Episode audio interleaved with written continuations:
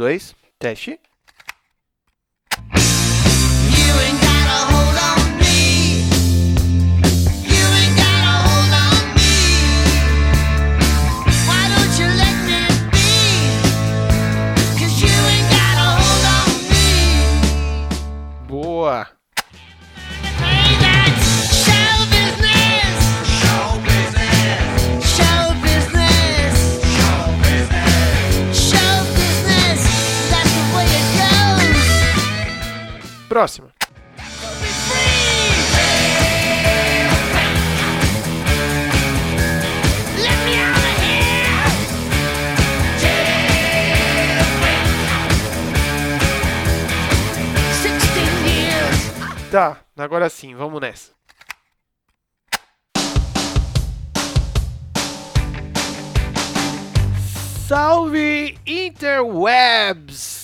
Sou Lucas Braga e estamos aqui para começar mais um Trilha Sonora Podcast.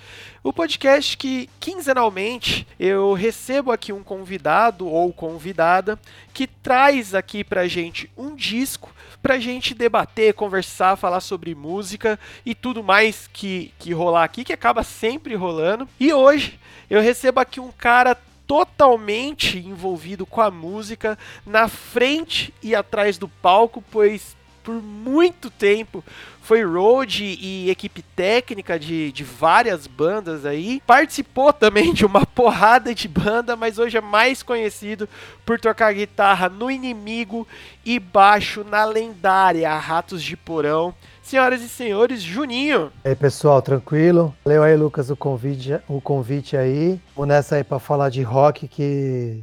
Vamos nessa, que é isso aí. Recado do editor. Então, pessoas, desculpem interromper o podcast logo agora no começo, mas geralmente os convidados têm um tempo curto para gravar e eu não quero perder esse tempo dando recados ou coisas do gênero, sendo que eu posso colocar agora na edição. É importante que eu frise duas coisas. Nós sempre gravamos remoto, ou seja, a gente depende da internet e às vezes ela dá uma zoada assim na gravação. Então peço que ignorem algumas vezes que o áudio possa sair meio falhado ou coisas parecidas.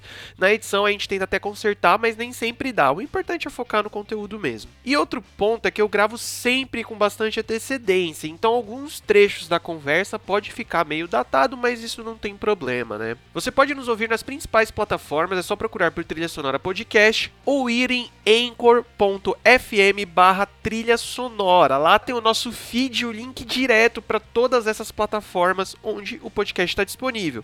E falando em seguir, aproveita para nos acompanhar também lá no Instagram e no Twitter, que além de a gente sempre avisar quando tem episódio novo, a gente também posta os memes de cada episódio que cada convidado gera. Então é isso, bora voltar pro episódio. Pô, cara, muito obrigado por ter aceitado o convite. Tô, tô felizão de conseguir falar com, com um cara que tá envolvido é, de corpo e alma aí, né, mano, no rock and roll. Ainda mais no, no, no rock and roll underground, né, do Brasil. E, pô, cara, eu comecei, comecei desde bem moleque, assim, a lá em show de punk, show de hardcore. Eu sempre foi uma coisa meio natural, né, de ter esse lance de curtir, de mexer em guitarra, mexer em amplificador, um help ali para organizar as coisas. Então, sempre tive isso desde, desde bem novo assim. Aí com passar dos anos foi dando uma parada foi ficando meio séria assim, aí comecei a descolar uns trampos mesmo, né? Falei de hold aí já pra inúmeras bandas do Brasil, pra grupo gringo que vem de fora também. Além de tocar guitarra e baixo, né? Como você citou aí no Inimigo e no Ratos. Também eu tô sempre de hold aí nos palcos aí por aí, né? Fazendo bastante de música brasileira, também não só música pesada de punk e hardcore, mas sim também outros estilos, né? O trampo é trampo, né? Vamos aí. Sim, sim, é, tem que. Pintou e, e tá fazendo som, é isso. Mas, cara, você comentou aí e, pelo que eu entendi, esse negócio de ter ah, entrado mesmo nessa, nessa área de road e produções e coisas do gênero, foi meio que esse negócio de a vida foi indo e você foi indo junto, é isso? Foi to- totalmente assim, cara, porque a época que eu comecei a dar rolê no hardcore, logo na sequência foi a época- as épocas que começaram até aquelas verduradas lá, que era um festival de hardcore que tinha aqui em São Paulo. Aham. Eu ajudava na organização. Chegava cedo, pega- é, montava PA, montava os amplificadores, montava bateria. Assim, foi meio natural, assim, participar dessas coisas, assim, tipo, entrar em contato com as bandas, conversar, combinar as coisas, combinar horário, como vai, como vai chegar, como vai embora, sabe? Essas coisas foram indo. Aí tornou profissional mesmo, assim, lá para 2003, quando eu, me tornei hold do Ratos, foi tipo o meu primeiro trampo numa banda maior, assim, vamos dizer assim, né? Ser underground. Então, tinha, tinha cachê, tinha o valor ali que você recebia do trampo. Dali, dali dessa época do, de 2003 pra cá, é, eu nunca parei de trampar de hold. Eu sempre fui vando as bandas e dando prioridade pra tocar sempre, óbvio. Mas também dava pra encher bem a agenda, porque pensa, ó, o mês tem 30 dias. Aí, tipo, eu tinha, sei lá, meia dúzia de show, que já é bastante no mês. O restante, quase 25 dias do, do, do mês você ficava livre, entre aspas, né? Ou é, nessa- nesses tempos aí, só conse- é, conciliar outros trampos. E aí comecei assim dessa forma. E desde 2003 pra cá, continuo com as bandas e continuo trampando de road, conciliando aí o tempo. E aí, mesmo assim, é, é tranquilo. Não é uma coisa que sobrecarrega, assim, brutal, assim. Tá, assim, tipo, dá pra, dá pra conciliar bem, né, pelo, pelo, pelo jeito que você tá falando. Ah, total. E assim, cara, quando você trampa de, de, de hold, você tem mais, tipo, por exemplo, você faz mais hold de corda, por exemplo, é, ou é o, o, o trampo que tiver, assim, tipo, é, montagem geral de palco, aj- ajuda na, na batera também, coisas do gênero. Ajuda geral, cara. E, e tem vários tipos de trampo. Às vezes que você trampa só pra uma banda e a pessoa fala assim, ó, você vai, vai trabalhar hoje aqui só pra ajudar aquela pessoa ali, ó. Ela toca violão e guitarra e tem uma guitarra reserva, um violão reserva, não sabe? Às vezes você fica específico trabalhando pra uma pessoa. Às vezes você tem que fazer tudo. E o tudo é assim, tipo, é ajudar lá a chegar tudo no palco. Aí você pega o mapa de palco, tá, ah, a bateria é aqui, o, o amplo do baixo é aqui, pá, pá, ó, pedaleira, os cabos e tal. Aí você, pô, o pessoal da banda, e vai meio que dando uma força pra todo mundo ali, assim, sabe? Aham. E eu também trampo pra aquela empresa de som que chama Só Palco, aluna que aluga a backline. Tô ligado. Então, por exemplo, é, vai ter o show da banda lá e os caras só vão chegar e tem que estar tudo pronto. A gente carrega lá a caminhonete com os amplificador, bateria, tá tudo dos cases, monta no palco. Aí os caras chegam lá e falam, ó, tá aqui, ó, tudo pronto que vocês precisam. E às vezes essas bandas têm hold. Eu trabalhei pra empresa, locou o equipamento de backline. Então, também é um você tá meio junto ali com o pessoal, né? Mas trampando com essa parte do show. Então, é, tem va- diversos tipos de trabalhos. Eu ajudo na bateria, ajudo, às vezes tem teclado, às vezes tem é, piano. Mano, vamos aí, vamos. Porra. Se tiver lá, a gente faz. Porra, que da hora, cara. E assim, só pra, pra quem tá ouvindo, ter um- um- uma noção, assim, pra esse tipo de trampo, o trampo de, de hold hoje, precisa ter algum tipo de, tipo, formação ou coisa do gênero, ou é mais mesmo ir metendo a cara e, e, e tendo esse, esse background e tal, e, e provando pra galera que, que, que sabe fazer? Ou é tipo uma mistura dos dois, assim? 100% uma mistura dos dois, cara, porque tem vários cursos, né, que, que tem de áudio, de, de trabalho físico mesmo, de pegar backline, de mexer em amplificador, essas coisas. Se não adianta nada o cara chegar lá e não ter o feeling ali, né? Ó, vamos fazer isso aqui, depois aquilo. Você meio que pensar numa logística, assim, para Principalmente assim, às vezes o trabalho. é, você trabalha pouquíssimas horas, mas o tempo que você trabalha é muito intenso, porque assim, desmontar uma coisa e montar outra em 15 minutos. Tipo assim, o cara fez lá um monte de curso, às vezes ele manja pra caralho, mas es- essa parte do feeling aí, na experiência na estrada que você pega. Então acho que, que misturar tudo mesmo, assim, é bem importante ter os dois. Acho que a mistura dos dois vai formar um profissional classe A, assim, e vou te falar, e é super necessário, cara. Show que às vezes os caras economizam grana no contratar hold, puta, mano, é maior pesadelo, cara. Ficar trabalhando lá, pouca gente, faz muita diferença, sabe? Agiliza bastante ali o processo ali do. é, esses festivais grandes assim que a gente vê, Lapaluz, essas coisas, você fala, mano, o é mó tranquilo, né? Puta, tranquilo nada. Você vai ali no palco lá atrás, o bicho tá pegando fudido, cara, porque horário de entrada, horário de saída, tem coisa que vai pra um lado, coisa que vai pro outro, aí às vezes tem coisa que quebra, tem que pegar de não sei aonde. Meu, é mó treta. Pô, cara, é, é aquele paralelo bem, bem básico e até meio bobo, mas às vezes dá pra galera ter uma noção que quem já teve banda, puta, eu já tive banda aqui de, de garagem, tá ligado? De fazer rolê e coisas do gênero. E já toquei em, em bar, nesses bares que você, tipo, tem 20 minutos de palco, tá ligado? Pô, se você sozinho, sozinho assim, né? Você e sua banda, você tem, tipo, 5 minutos pra subir ali e, e, e montar a sua guita, seu baixo, sua bateria e coisa do gênero. É um pega pra capar do caralho, velho. Eu fico imaginando, que nem você falou, festival, mano. Festival você tá falando que não é a, a, a batera da, da casa que o batera vai colocar a caixa e os pratos ou coisa do gênero. Não, cada um tem a sua, né? É a batera toda, a equipe do, do cara todo. Então, velho, realmente, tipo, acho que quem, quem fala merda de, de road, assim, ou até que nem se falou de economizar, é, é mais da galera que realmente meio que não tem essa vivência, né? Mesmo que seja uma vivência pouca é, comparado, né, que nem eu comentei, pô, fazer showzinho em bar aqui já é mó treta, ficar imaginando essas bandas gigantes assim, tal, que é, aí você também começa a entrar, né, no, nos egos dos músicos, né, que, pô, eu quero levar a minha guitarra, meu amp assim, assim, assado, né, então deve ser bem treta mesmo. Sim, sim, mó treta, mano. É Bastante coisa, né? E cara, e no final das contas, digamos que por conta de- do seu trampo como road, que você acabou virando o road do Ratos e depois entrando na banda, foi mais ou menos isso, né? Ex- Exatamente isso, é. Não me considero fã de Ratos, apesar de gostar pra caramba, né? É, eu, eu não acompanho tanto a banda, infelizmente, aí, por N motivos. Mas, cara, o, o- já vi os, os documentários do Ratos que eu acho muito da hora, muito genial.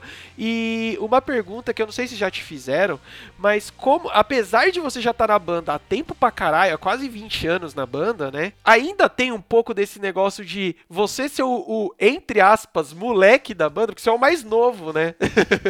É, Eu acho que sim, porque é meio uma, uma coisa meio comum, assim, a pessoa que entra por último sempre é o, ca- o cabaço ali, o mais novo da banda.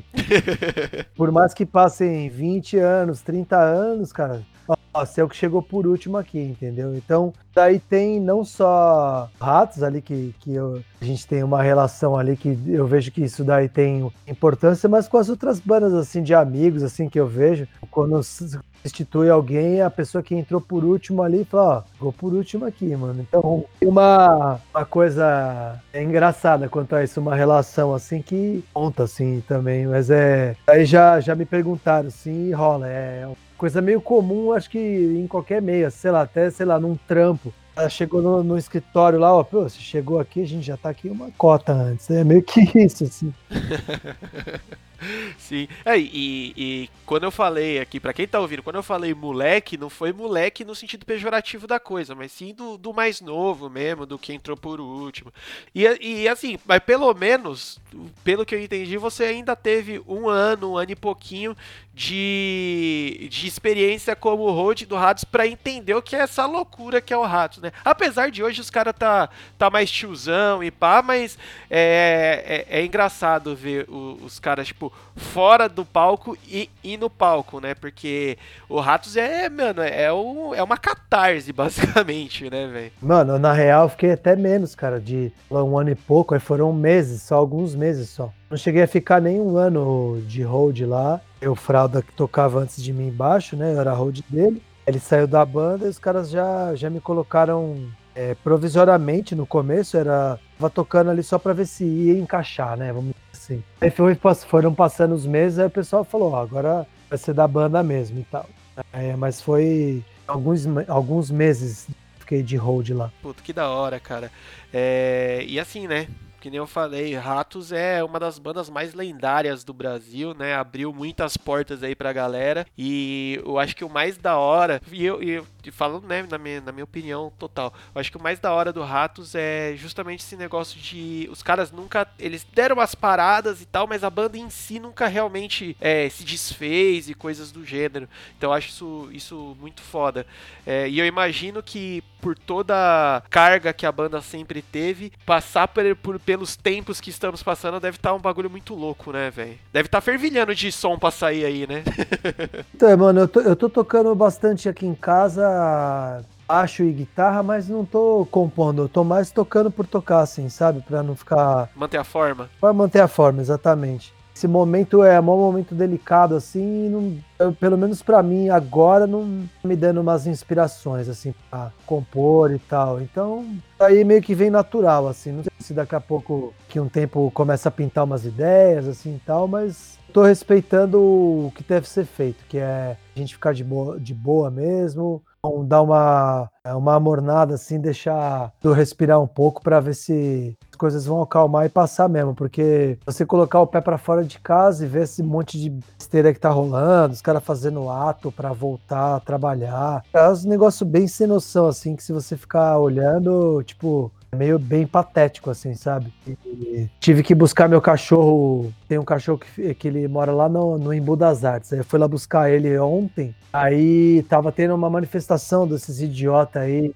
Pô, ainda tive, fiquei preso meio que num trânsito, assim, buzinando com a bandeira do Brasil. Eu olhei e falei, mano, né, mano? É, foda. Lá, eu acho que a gente tem que ficar, ficar bem de boa nesse momento, assim. É um momento de calmaria mesmo e vou respeitar geral, assim. Eu acho que eu sou. Tô na, na pegada de estar aqui em casa milhão, fazendo um monte de coisa, assim. Muito pelo contrário. Tô bem de boa aqui, cozinhando, ficando tranquilo aqui em casa. Isso, cara. Assim, é tipo, você tá aqui, eu vejo muita gente fazendo e, e eu acho bem correto também, eu tô tentando ao máximo também fazer isso, que é cuidar um pouco da nossa cabeça, né, cara? Ficar, tentar ficar o mais tranquilo possível, porque é, é, é muita merda ao mesmo tempo, que se a gente começar a se enfiar nisso, a, a cabeça dá uma pirada mesmo, é foda, né? Você dá uma pirada total. O podcast meio que nasceu no meio disso tudo, infelizmente.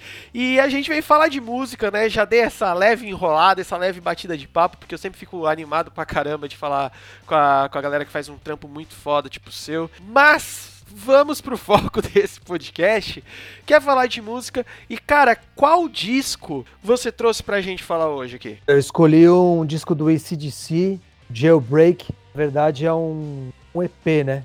O ACDC, o lançou Avô no, no meio dos anos 70. Pô, cara, é, é o primeiro EP que, que eu comento aqui, que eu gravo aqui. O pessoal, a maioria das vezes, tá escolhendo disco. E, tipo assim, é, é até uma coisa. O, o EP é um formato que meio que ficou, entre aspas, digamos aí, no limbo agora com essa. Essa parte mais digital da coisa, porque o EP ele era um disquinho menor, né? Na- principalmente na- nessa época aí, 70 e poucos, 80 e poucos, né? Era uma coisa que foi muito comum, né? Nessa época, as bandas lançavam EPs antes de sair o disco para divulgar o som, divulgar uma música, divulgar músicas, assim, tem muito isso daí. Então, até bandas de hardcore, assim, dos anos 80, você vê, lançavam um EP com duas músicas e depois saiu o disco. É, então, eu acho que ficou muito caro para produzir. Por exemplo, a época do CD não teria lançando CDzinho de EP e lançar o, o CD depois fazia muito sentido. Então, aí depois quando veio, voltou essa época do vinil um pouco mais ativa assim, poucas bandas que, que lançam EP, porque realmente o, o custo para você fazer é praticamente o mesmo. E aí você coloca menos músicas nele. São, é um, só às vezes curte ouvir um álbum inteiro, pelo menos tem mais de meia hora de música e tal. Então, EP ele realmente uma coisa assim que não é, não é muito mais usada dias de hoje. Eu vi uma, uma galera da, da, dessa gera, da geração mais nova que lançou EP, mas mais naquele. no sentido de, tipo assim, ou fazer alguma coisa bem diferente da, da banda, saca? Tipo, pô, os caras estão com uma ideia em específico, aí cata e faz pra não lançar um discão cheio, né, daquela ideia, faz uma coisa um pouquinho menor, ou justamente isso, né? Hoje em dia vai ser é um pouco mais difícil. Aquele esquema, né, mano? Hoje em dia se a gente parar pra pensar, pra ser até um, um pouco chato nesse sentido, até dependendo do estilo musical, nem disco o pessoal mais faz, né? É só música solta, diretona, né?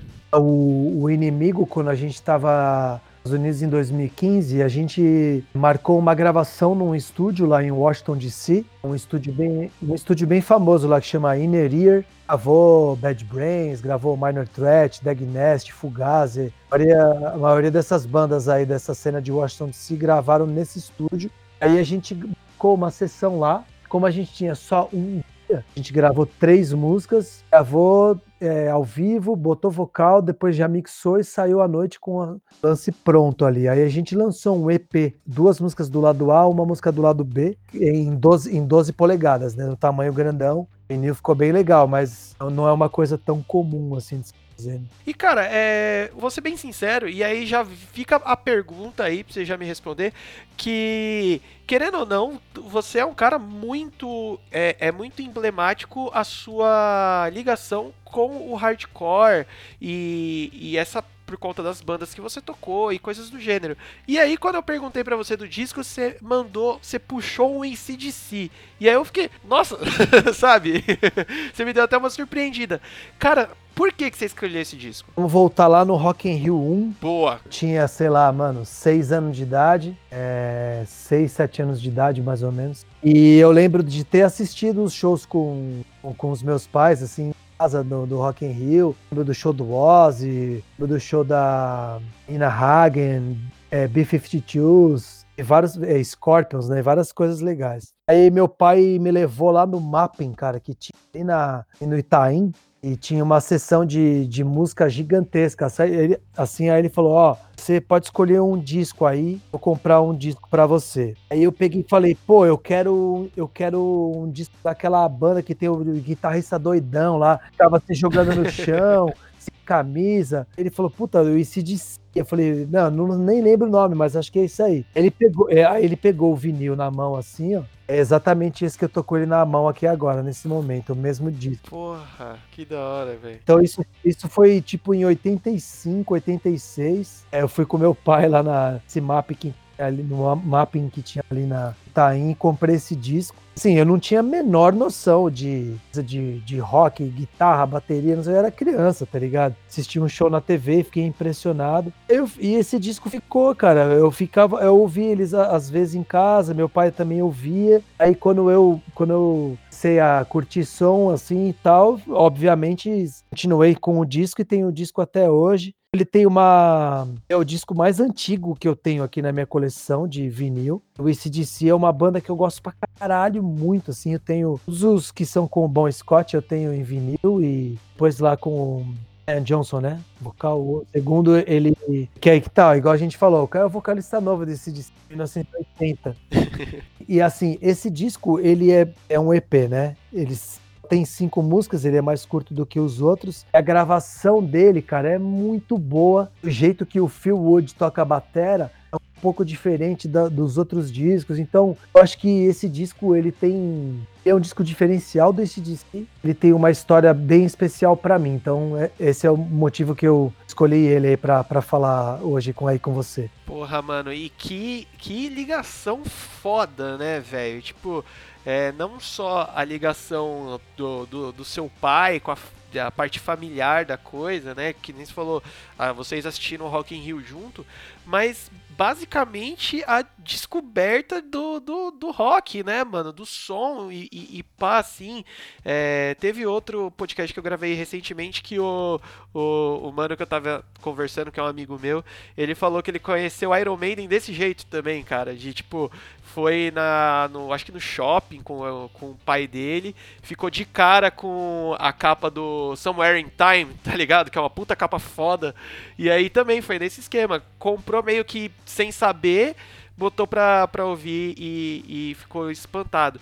E cara, mano, um negócio que você falou que eu achei bem da hora. É, depois que você tinha me falado que a gente conversou, eu fui ouvir o disco. É, porque a gente conhece muitos clássicos, né? Do ACDC, os discos clássicos do ACDC. E esse, você puxou a parte de como o Phil Rudd toca. E, de certa forma, você já tem o ACDC, a, a fórmula do ACDC nele, mas tem alguma coisinha que, que é diferente, né? Um negócio de, tipo, a banda ainda meio que é, se alinhando ali e tal. Tanto que tem umas músicas que a gente vai falar daqui a pouco que tem até uma coisa um pouco mais puxada, acho que do blues, assim, né, velho? Total, total. Cara, a- o próprio riff da Jailbreak e a, e a última do disco, que é a Baby Please Don't Go, elas são músicas que você vai. Ó, a Baby Please Don't Go é um cover, tá? Não é música do de Aham. Assim, essa música Baby Please Don't, Baby Please Don't Go é um, é um blues, sei lá, dos anos 30, 40, música antiga pra caralho. É aquela banda do Van Morrison, a banda que chama Them, se você conhece. Essa banda tocou uma versão da Baby Please Don't Go dessa forma. Eles, eles, eles meio que deram uma mudada na música e tocaram de um jeito, e o ICDC copiou a versão do Them. Tem uma música do, do, do Them que chama Glória, que é igualzinho ao Jailbreak, cara. Até o refrão lá que é o Jailbreak. Aí a música do Them é Glória.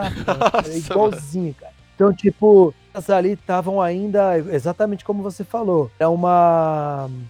Aqui, é que assim, eu, eu busquei em vários lugares, cara, a data exata da gravação desse disco.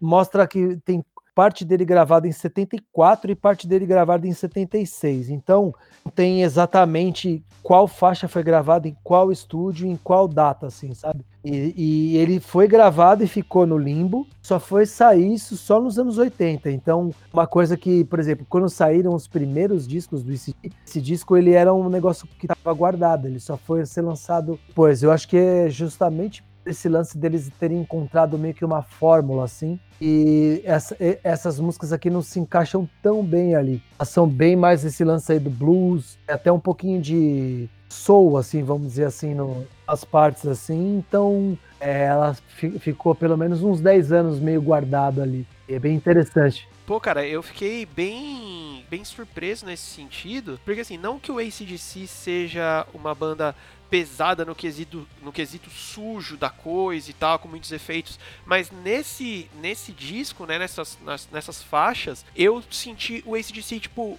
sei lá, um centímetro a menos do que eles foram depois, saca? E é eu acho muito interessante esse negócio de conseguir ver a evolução da banda. E quando você ouve esse disco, já tem músicas muito boas, tipo a própria Jailbreak é, é, é foda pra caralho, mas aí você consegue traçar aquele paralelo de tipo assim, mano, esse disco, o, o ACDC, ele, que, que nem a gente falou, eles estão testando as coisas pra achar o estilo deles. E aí depois, mais pra frente, você consegue ver, é, fazer essa ponte, né, de falar, pô, mano, os caras, eles, sei lá, diminuíram um pouco sei o swing aqui e colocaram um pouco mais de peso, aumentaram um pouco mais a velocidade, coisas do gênero. É bem da hora isso, né? Você conseguir entender a- essa evolução da banda, né? Exatamente, cara, isso que você falou tem tudo a ver, porque aqui eu acho assim, na época, esse é, meio, bem meio dos anos 70, então as influências que os caras tinham ali era, eram as bandas que muita coisa mais virtuosa, assim, sabe? E eu acho que eles estavam começo fazendo um som meio blues, um pouco tendo um monte de solo, um monte de parte e tal. E um pouco mais pra frente, o que eles fizeram? Falaram, não, cara, vamos. A gente sabe tocar pra caralho, a gente tem potencial pra ser uma banda tipo um rush da vida. Vamos fazer um negócio tem uma identidade assim, X, tá ligado? É quando saiu lá o High Voltage, aqueles tipo riff, riff de guitarra, aquela bateria. E ficaram fazendo só isso. Vê que assim, os caras consegui, conseguiam fazer muito mais além do que eles estavam fazendo. Ou seja, é uns puta músico fudido, encontraram uma fórmula e falaram, mano, vamos fazer isso, mas vamos fazer isso melhor do que qualquer um, tá ligado? Aí, tipo, era bem severo, né, mano? Ba- os baixos bastante vezes repetindo sempre na mesma nota, a guitarra sempre repetindo bastante riff, assim, e a batera primeiro igual, assim, e até parte da voz, cara, o Bon Scott aqui nesse disco, ele faz um monte de melodia, faz um monte de nota, ele grita pra caralho, dá uns puta berro forte assim e tal. Aí depois, quando você vê no- nos outros discos, ele não, ele não fica mostrando que ele canta canta tão bem assim. Ele vai, ele pegou um estilo dele ali, desenvolveu, vai ouvir. Tanto é que você ouve o Power Age, o, o Let It Be Rock, vai ouvir nos outros discos. Ele tem, todo mundo segue a mesma linha de a batera, baixo e vocal. assim. Uma, meio que uma identidade musical que eles encontraram.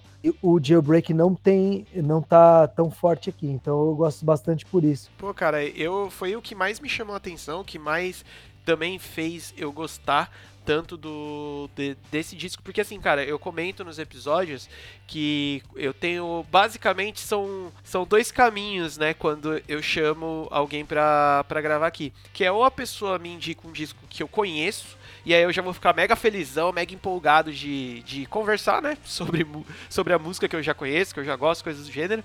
Ou é um disco, que é o caso desse daqui, que eu não conheço. Tipo, conhecia. Eu já tinha ouvido a Jailbreak, mas só também, assim, meio que solta. E aí, meu, quando eu dei play, tem- eu tive muito essa sensação de. Cara, é o ACDC, mas de certa forma ainda não é o ACDC. É os caras um pouco mais é, fora dessa fórmula que a gente comentou aqui, né? E não tô julgando, não tô falando que a fórmula é certa, errada, é boa, ruim, coisas do gênero. Só é diferente. E isso me chamou bastante atenção, saca? Tipo, e fora que, que nem você falou, o, o Bon Scott, em, em algumas músicas desse, desse disco aqui, eh, parece que ele tá bem soltão mesmo, tipo, cantando de boaça, né? Tipo, sem esse. É, sei lá, essa, é, esse negócio meio controlado que tinha depois e coisas do gênero, né? Cara, vamos começar a falar. Como é, são cinco músicas, a gente consegue falar até relativamente rápido e falar um pouquinho mais sobre elas. O disco ele abre com a Jailbreak, que eu, eu acho que da, do disco é a que tem mais a cara que o ACDC vai virar depois. Tem um pouco mais daquela levadinha tal do ACDC. E, mano, é- eu não consigo é, não associar o, o som do ACDC com, tipo, o som de, de bar, tá ligado, velho? Aquele som pra você curtir, tipo, você, você curtir no sentido de tá tomando, tomando um- uma coisa e, e curtindo aquele som ambiente, pá, porque eu, eu vejo muito isso, acho bem da hora isso, velho. Então, a Jailbreak, ela tipo.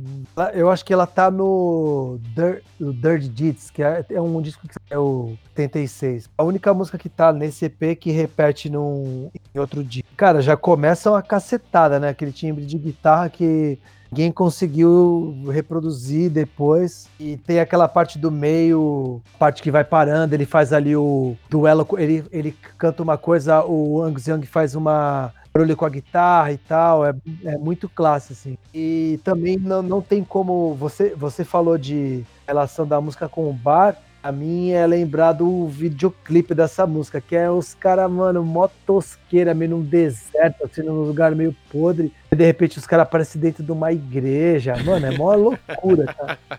É, mano, cli- clipes de, de- de- das bandas, assim, dos anos 70, anos 80 são, são um show à parte por essa, essa, essa tosqueira, entre aspas. Que hoje pra gente é tosqueira, mas que na época pros caras era foda pra caralho. E, e esse bagulho que você falou da, da relação, né, da, do que o, o, Bon Scott vai fazendo com a voz e o, e o Angus vai meio que rebatendo na guitarra, é um bagulho muito louco porque faz total sentido com a letra, né, meu? Que é o, o cara que ficou loucão porque catou a mina na cama com outro mano, saca da revólver e sai dando tiro pra todo lado, né? É mó doideira, mano. Mas é. E aí, ó, é, fica aí pra todo mundo que tá ouvindo. Confere essa música do Damn, a banda do Van Morrison, a música Gloria. É exatamente igual, cara. É, sei lá, 10 anos antes dessa, dessa música do ACDC. Porra, todo mundo tem influência, né? Tem até essa parte do, do duelo também tem na música original. Caralho, sério, mano. Olha aqui, ó, Jailbreak tá assinada como o Malcolm Young, Angus Young e o Bon Scott, só que que é o jeito que eles fizeram a versão, né, da parada. Você tem que ver a, a- essa da Gloria aí, é bem parecido pra caralho, assim. Nossa, eu vou ver com certeza. Na sequência a gente tem a You and Go a Hold on Me, que, mano, quando começou, quando ela começou, cara, eu pensei assim, porra, tô ouvindo, tipo, uma balada de hair metal, saca? Que- Porque o comecinho dela, falei, velho, tem alguma coisa errada. Aí a banda entra e, e, tipo, coloca, vamos falar assim, coloca nos trilhos a música. Porque o, o início, né, que é mais tranquilinho, assim, eu falei, porra, mano, que cara é esse? Mas depois vem, apesar de ainda ser uma música mais tranquila, né? É a música mais tranquila do disco, cara. É- acho que começa com a- o arregaço do Jailbreak. Aí a segunda eles fizeram meio que um blues ali lento, assim e tal. Do disco inteiro ela, é- ela é a mais. explorou menos, assim, vai. Ela começou ali, começa ali daquele jeitinho meio lentinha, ela vai meio lentinha ali até o fim, assim, não, não acontece tanta coisa, mas legal dessa música é que tem bastante virada de batera. Tem, verdade. Phil Wood ali depois ficava só naquele bumbo cachimbal ali, né? Aí nessa música ele faz bastante virada, tem uns contratempos, assim, eu acho, puta, eu acho é muito louco como você vê, vê os caras tocando uma coisa que no- depois de tantos, an- tantos anos tocando, ficaram tocando só sempre daquele mesmo jeito, você ouvir esse disco e ouvir eles tocando um pouco mais solto, né? Vamos dizer assim, né? Sim, sim, total. Cara, isso que nem se falou, tem, tem mais viradinha de, de bateria e coisas do gênero, é o que a gente já puxa a próxima música, que é a Show Business, que tem isso, ela começa com uma viradinha de batera, né? E aí tem todo essa, esse peso que eu comentei do blues, mano. Do blues ou rock and roll clássico, sei lá, pode ser do jeito que quiser colocar aí. Que ela é bem quebradinha, meu, tem uns riffs no verso, assim, né, mano? Tipo, é, é o que você acabou de falar, mano. Parece que é a banda mais solta, né? É, mano, a show business é tipo uma mistura de blues com o classic rock do classic rock antigo, tipo Little Richard, assim, vamos dizer assim, né? Sim, sim. Fica tipo aquelas notas de rock and roll, de blues, assim, falando de, de usar os tambores, já começa com já entra solando já o, o ângulo, já tipo, é uma virada de bateria com um solo de guitarra logo de cara, uma base bem bluesona, assim, e aí tem aquelas paradas. É muito, muito, muito blues, muito o Richard, essas coisas pra caralho, assim. Então, vê que a base mesmo dos caras, mesmo estando ali na Austrália, assim, no, nessa época, nos anos 70, não sei o quanto que os caras tinham tato, né, com, com as paradas americanas, com as coisas europeias, mas também, de certa forma, tem uma veia que não é americana, o jeito de- deles montarem a música, assim, né? Bastante nota que ele usa na escala, não é tão padrãozão de blues antigo, assim. Então, cara, é muito sensacional. Não, não é à toa que o ICDC ficou uma banda tão gigante assim. Você vê que desde o começo os caras já tinham muito a manha de fazer umas coisas muito animal. Essa música é uma música simples, um blues ali que fica todo mundo seguindo ali a base. Ali. E vai todo mundo fritando ali, voz, guitarra, é muito, muito clássica. E assim, e tem outro fator que vai sendo explorado cada vez mais na banda depois, que é a parte da letra pra você cantar junto, né? De ter, tipo, é, o refrão re- repetitivo, a resposta e coisas do gênero. Que é isso, é aquele bagulho de, tipo, mano, pensado já pra quando tiver tocando no show, a galera interagir, né, velho? Isso. E é legal ali, porque é o Falcon e o baixista que faziam backing, né? Então tem o show business, show business, show business. É uma pergunta e resposta ali com a galera que, meu, ao vivo já devia ser classe A. Eu não sei também se os caras chegaram a tocar muito essas coisas ao vivo. Eu, eu acho que provavelmente não, assim, porque como eles gravaram e não lançaram, Daí, não sei se esses caras vão tocando tanto assim, né? Isso é- os vídeos mais antigos do ICDC que a gente vê já são já pós o lançamento do primeiro disco, né? Então, eu acho que eu, eu já vi vídeos dessa época eles tocando Bay Please Don't Go e obviamente a Jailbreak que aí o Jailbreak até nos últimos shows que teve aí deve ter tocado essa música, né? Sim, sim, com certeza. É, mas é aquele negócio que, que fica pra história, né? E pra, história e pra imaginação também, de pensar os caras mandando essa, essa música no palco e deve ter sido foda pra caralho. E aí, junto, vem a Soul Stripper, que aí leva o. o- o- digamos que quem. quem conduz esse som aí é o baixão, né, velho? Que meio que, assim, aí também já como leigo, você me corrige, por favor, se estiver errado. Mas que o, o baixo depois no ACDC, ele fica bem retão, assim. Em algumas músicas, ele fica, tipo, relativamente baixo, até baixo no volume, no caso, né? Só voltando aqui uma coisa que pra mim é bem importante. Jeito que acaba a show business, ela acaba perfeito, acaba o lado A, aí você vai lá, troca o vinil de lado, Puta, é verdade. Bem lembrado isso. começo dela, cara, para o começo de lado B é perfeito, cara, porque ela não, ela não funcionaria para começar um álbum. Como você já veio esquentando, já ouvindo as três do lado A, na hora que você vira e começa a Soul Stripper ali no lado B, cara, muito tesão. E é exatamente isso que você falou, cara, porque essa música ela começa um super hiper clima, tanto é que para entrar a voz demora pra caralho. É o, é o baixo que domina ali. Chega uma parte até que fica só chão bem alto ali com a batera ali. Agora eu não sei quem que tocou, mas tem um clave. Eu tenho até uma clave aqui. Vou até tocar aqui pra ver se sai no. Se você consegue ouvir isso aqui, ó. Alguma coisa aí? Sim. A música lá fica lá.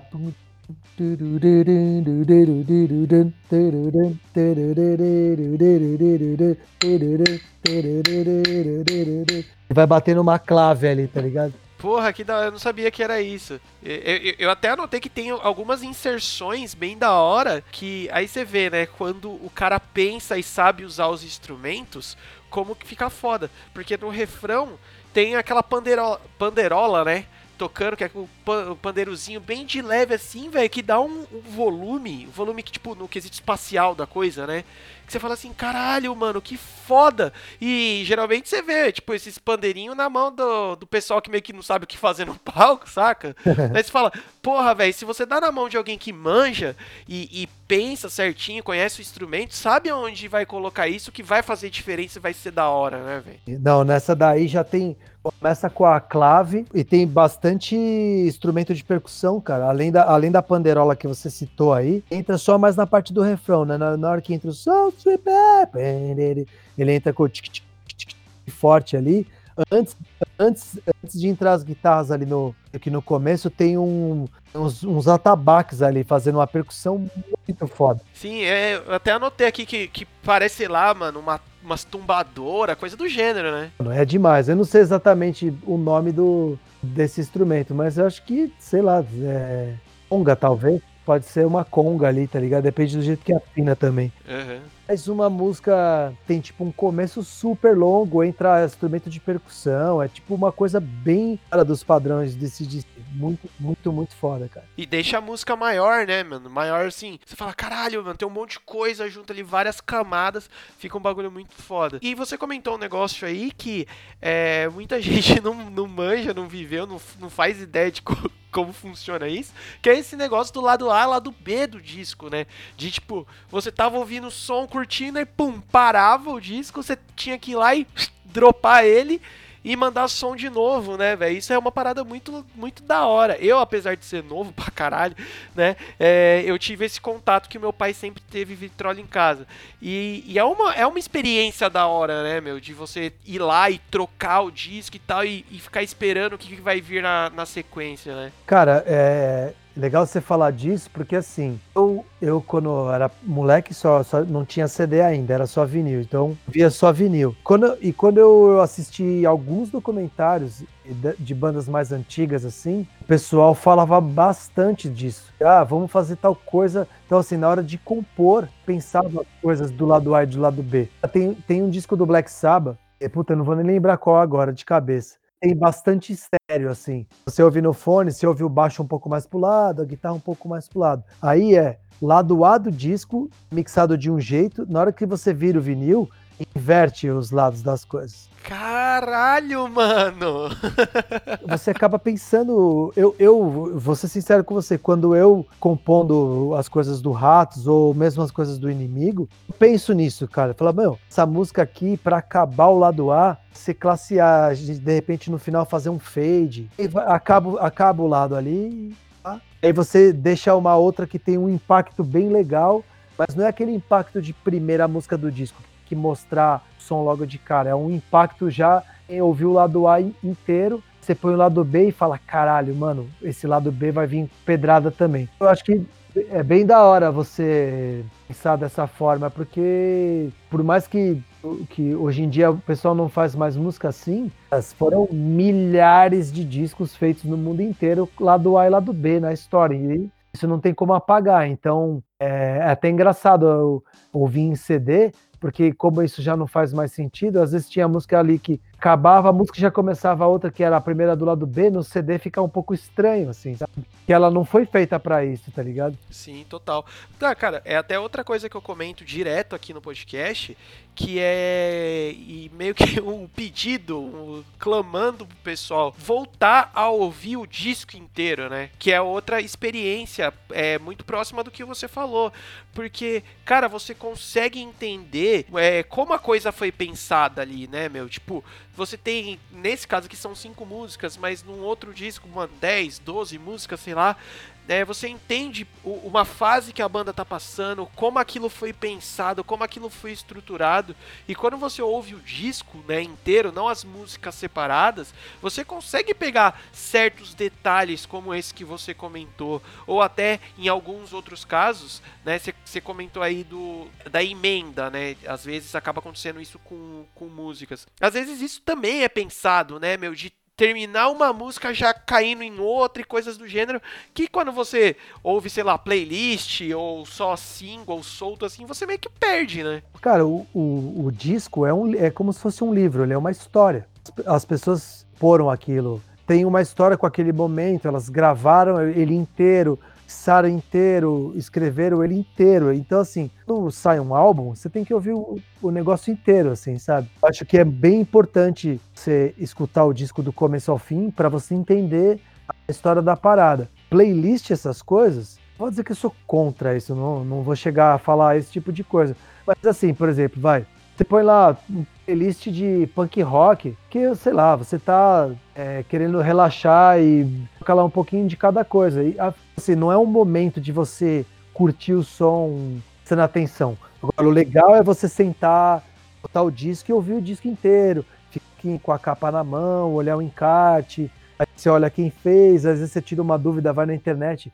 Esse cara aqui tocou baixo aqui, essa mina to- cantou ali, enfim, né? Acho que tem a parte de ouvir o disco inteiro, é, tem que ter, esse momento tem que ter. N- Não que seja obrigatório, eu acho meio besta falar também, porque o pessoal hoje em dia, ainda mais com o Spotify, e playlist deixa tocar, mas ali acho que ali não tá tipo, mano, vou ouvir um som aqui, prestar atenção e, e liga uma playlist. Isso não existe, tá ligado? Liga uma, você liga uma playlist quando você tá com seus amigos ali, nem tá todo mundo prestando muita atenção na música. Você tá, sei lá, é, eu vou. Eu vou cozinhar, boto uma playlist ali pra tocar. Enfim, mas assim, é, em algum momento, super, hiper importante você pegar um disco e ouvir ele inteiro, cara. Porque é, todo disco é uma história, ele é um livro ali, é, tocado. Pra quem compôs ele, pra quem gravou, faz super, hiper sentido ser ele inteiro. Ele despedaçado, ele pode até fazer algum sentido, mas ah, tem alguma uma música aí, vamos pegar uma música desse DC que é legal e tocar numa festa. Pô, é legal pra caramba.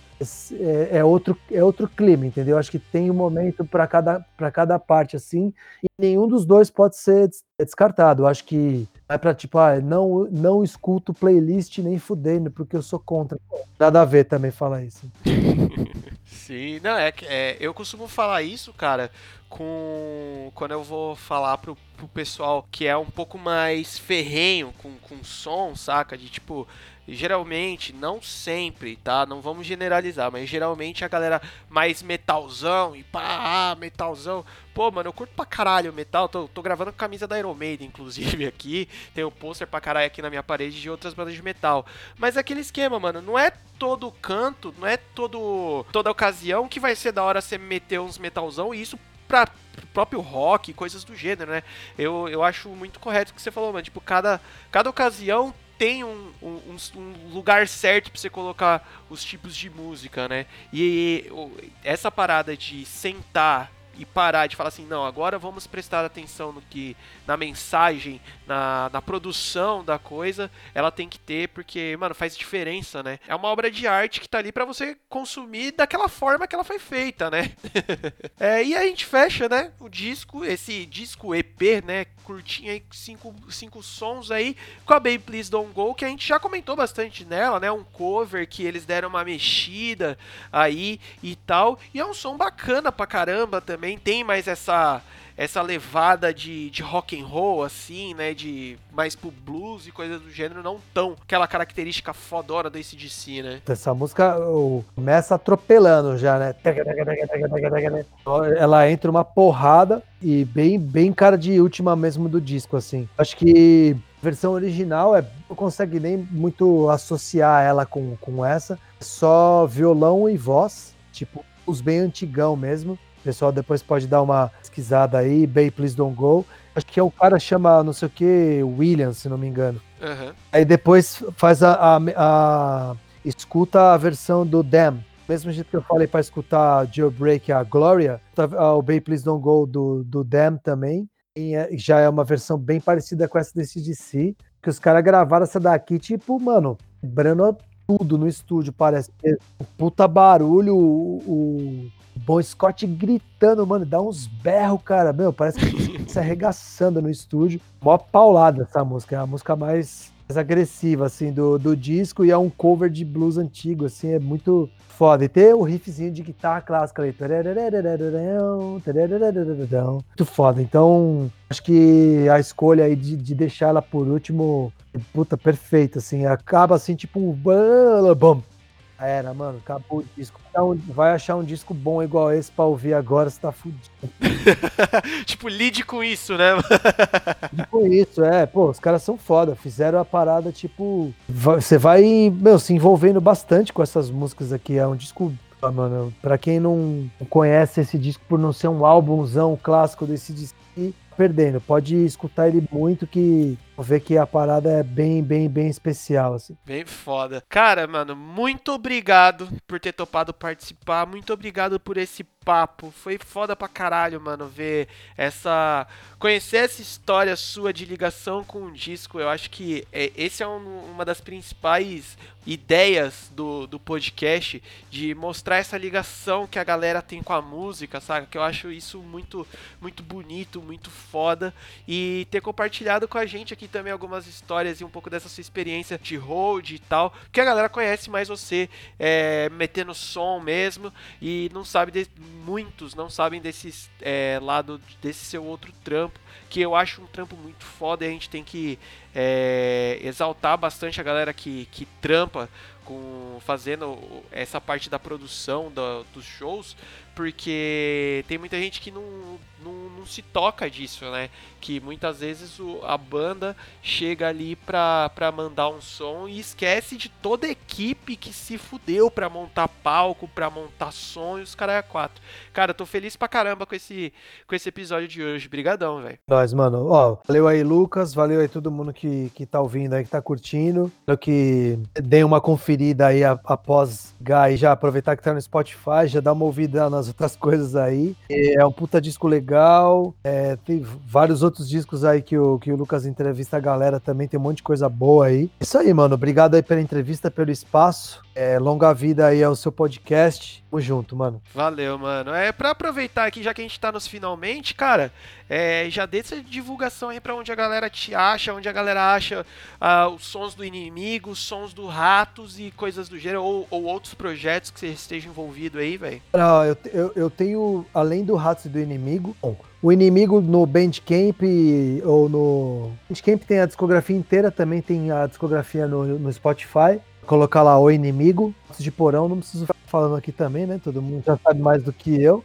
E eu tenho um projeto tem a ver um pouco com um som meio anos 70, assim, tal, um pouco de mais rock and roll, assim, vamos dizer. A banda chama Insurgência Ópera de Protesto. É um som que a gente que eu faço com uns amigos meus que cê, a gente compõe sempre ópera rock, assim, tipo, uma, uma faixa que dura 30 minutos, aí a gente vai tocando um monte de coisa ali, meio ópera, assim, tem lude no meio, entra outra música, meio uma, do- uma viagem. Se quiser procurar lá no, no Bandcamp, tem lá, Insurgência Ópera de Protesto, dá uma ouvida. E agora, pra, agora aqui no meio de 2020, tô lançando um outro projeto meu, que eu gravei junto com um amigo e alguns outros convidados, uma Bufo Borealis. É uma banda de experimental jazz, tem um pouco de funk, um pouco de jazz antigo. Quem curte os Davis ali da fase do, do Beaches Brill, quem curte War, é, Sly and Family Stone, Ayrton Moreira, um pouco de doideira assim com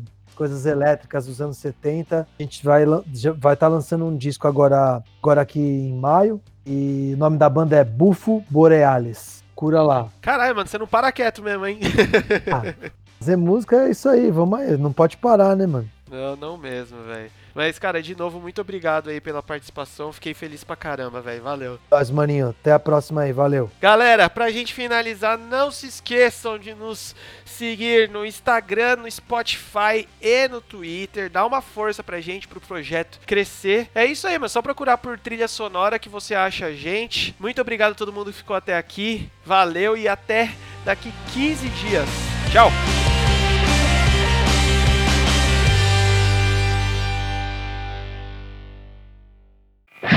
Podcast editado por Lucas Braga. Contato via Instagram em arroba lucasbraga35.